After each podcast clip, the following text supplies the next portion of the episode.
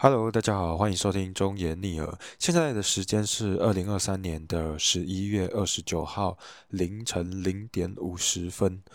哦，好，我觉得我今天啊发生一件很有趣的事情，也不是很有趣啦，反正我现在因为人在台北生活嘛，那我妈妈因为她最近就是呃可能是进入了空巢期，我等下来解释一下空巢期是什么，然后不知道要干嘛，所以她现在决定会常常会来台北，就是上个课、念个书这样子。那我觉得，因为我们家其实是传统的那种。呃，比较传统的家庭了，所以我妈妈其实以前一直以来都是没有工作的，所以我们家可以说所谓的单薪家庭吧，就是只有薪水。呃，只有一方有薪水，就是我爸爸。大部分的时间啦，我我大部分从小到大的时间，大部分就是都是我爸爸在工作，然后我妈妈主要就是处理和负责家里的大大小小的事务这样子。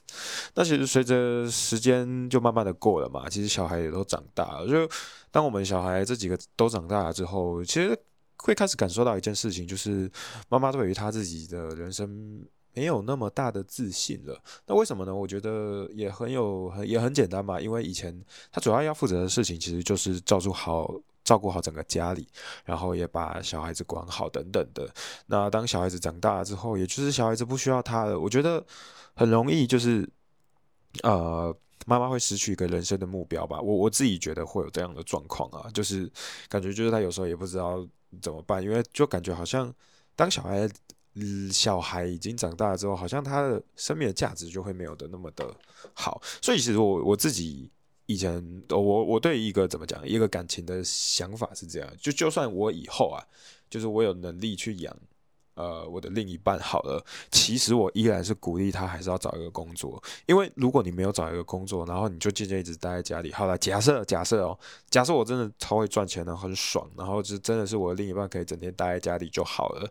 但是如果他好，他就这样子过好了，其实我觉得他终究也会。渐渐的与这个社会脱节，然后失去了一个自我效能感，就是他可能会觉得他自己好像没有什么太大的功用等等的。其实我觉得这样对一个女孩子是不好的。我觉得以我们这个年纪的时代啦，就是那种应该大家女生也都会要有那种所谓的新时代独立女性的想法，而不是说就是找一个人嫁了，然后最好不用工作的那种。我觉得那个绝对不是好事。你当一个家庭主妇好了，就是从。之后总有一天啦，就是你如果没生小孩的话，其实你也会，呃，人生也不太知道要做什么啊。如果你有小孩，然后可能好，那你可能多了二十年，你是有人生目标的。但是小孩一长大之后，你马上就会进入空巢期。所以我是觉得，不知道我我自己的想法是，我觉得女生不适合在在这个时代啦啊，不适合说什么没有工作啊，这件事情绝对是一个很不好的想法。好。还是讲到这边，然后反正就是我妈现在就是因为会来台北上课，所以她今天就来找我吃个饭这样子，然后吃个饭，然后她就很关心我啊等等的。但其实你多多少少也会知道，因为她过去一直以来都没有在工作，她就是在教会的环境，那又是南部嘛，所以其实我觉得整体来说他们的呃环境都很简单跟单纯嘛。然后她就会问我说：“哎呀，你最近是工作是做什么的？”我就说：“哦，我是在建立模型的。”然后 你知道我那个时候很傻，又不知道怎么办。然后他说：“哦，建什么模型啊？妈妈可以看吗？”然后我就说：“哦，那就只是一堆数数字而已。”然后他就说：“啊，一堆数字。”我说：“哦，对啊，不是那种你想象的模型，它只是一个数据模型，所以它就只是一堆呃很复杂的数学公式这样子。”然后他说：“哦，是哦，就是 其实你的多多少少会有一种感触，就是哎，就是。”原来长大了之后还会有一种难过的感觉，就是哦，你跟父母也开始有代沟了。就是这种事情，其实，呃，父母他其实也是关心你嘛，所以才问你说，哎呀，那你那个模型是什么？然后可以看吗？可是，如果当你这件事情可能是母亲这样问你，你可能觉得还好。可是如果是一个就是呃工作的人这样问你，你一定会觉得他很瞎嘛，就觉得干他到底要问他小乐色问题啊，就连这都搞不清楚。所以你就会觉得哇，虽然说就是不一样的。不一样的，就是有时候你当你读了越多的越越来越多的书，其实你反而会觉得，为什么跟以前的家人好像越来越有一些代沟？因为你很难去解释你在做什么。然后像有些其他人，就是如果他是做行政还是做什么，其实我觉得有时候那就相对好解释你在做什么。可是模型这种东西，我问你，你要怎样很好的解释说你到底每天都在干嘛？我要让我为了要让一个东西演算法越来呃准确率变高，然后很多的一些指标啊，什么什么什么 recall 啊，precision 啊，f one 啊，什么。呃，什么 ACC 啊等等的，你你想想看，你讲出这个东西，你有办法跟父母沟通吗？其实老实说，如果你父母不是有这样相关的背景知识，其实你根本没有办法跟他讲你到底在干嘛。所以其实有时候也觉得很遗憾啊，就是说不知道哎，我那个今天其实有点小感触，就是觉得哎，就是觉得觉得很想要帮爸妈多找一个他可以呃做的事情。然后我觉得他来上学已经算是一个很好的事情了。然后再就是。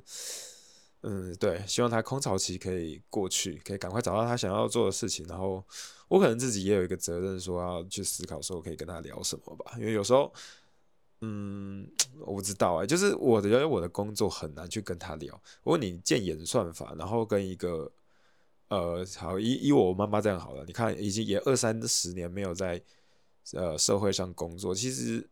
你很难去跟他解释这种东西。好，他可能有时候会帮忙教会拉拉一些 Excel，所以你也不能说他完全不懂数学。可是我觉得建模跟数学又是，我觉得那建模跟 Excel，你觉得那是一样的东西吗？其实我不认为那是一样东西，那很明显不一样嘛。所以，哦，这是我今天的一个小体悟啦。哦，然后。呃，我补充一个很瞎的事情，我觉得现在那个 Chat GPT 四有时候也是蛮瞎的，因为我最近有时候想说做一些记录，在网络上记录一些，诶，我们现在可以怎么样去使用这个 AI 工具？但是 AI 工具呢，那个时候我妈在跟我吃饭的时候，她就问说，诶，那从你这边的话，回台南的话要。可以帮妈妈查一下高铁的时间吗？我就说好啊。那我就想说，哎，那我来玩一下那个那个手机里面的 Edge，就是微软的 Edge 的那个浏览器。然后它现在都有跟并整合嘛，就是有那个 Copilot Chat GPT 四。然后我就直接这样子打开，然后问他，然后问他说，呃，今天是二零二三年十一月二十八号，呃，晚上七点的几分？然后请你帮我查这个时间开开始的，从板桥到台南。的高铁时刻表这样，然后你知道 Chat GPT 马上跟我说什么？我觉得我到现在还是很傻用，我那个截图都有留下来，等下我看一下哦。那个截图真的有个闹的，就是那个截图啊，他他就说，他就说您好，这是病，我已经帮您搜寻了。二零二三年十一月二十八号晚上七点十三分开始从板桥往台中的高铁时刻表，根据我搜寻的结果。然后他的结果是这样哦，他说：“您可以在长荣航空的网站查询航班时刻表。”然后我想说，他倒来跟我笑，就是我我已经给你很明确的指令了，我说你要帮你要帮我查高铁的时刻表，然后他就跟我说，你可以在长荣航空的官网订那个航航班，然后只需要四十分钟，然后高铁则需要两小时，然后你就会觉得。哎，真的，现在 AI 有时候还是还是不够可靠啦。可能是一方面，我我不确定啦，说不定因为那个官网可能没有开放 API，所以它也不好爬。它可能用看的方式去用 view 的方式也没有办法很准。然后我就觉得，哎，原来现在 AI 还是有一个要继续发展的地方。但是我不得不说，我觉得我总有一种感觉，就是以后的 App 可能会慢慢的没有那么。就是以后的 app 会越来越简单，就是例如说好，呃，以后 Uber Eat 啊，你可能就只要说什么哦，我想吃什么，然后我住哪里，你在哪里，然后你就也是一个很简单的 LLM，不像现在还要点点点来点去，就是你要干嘛，或者是那个什么 Sky Planner 哦还是 Fly Scanner。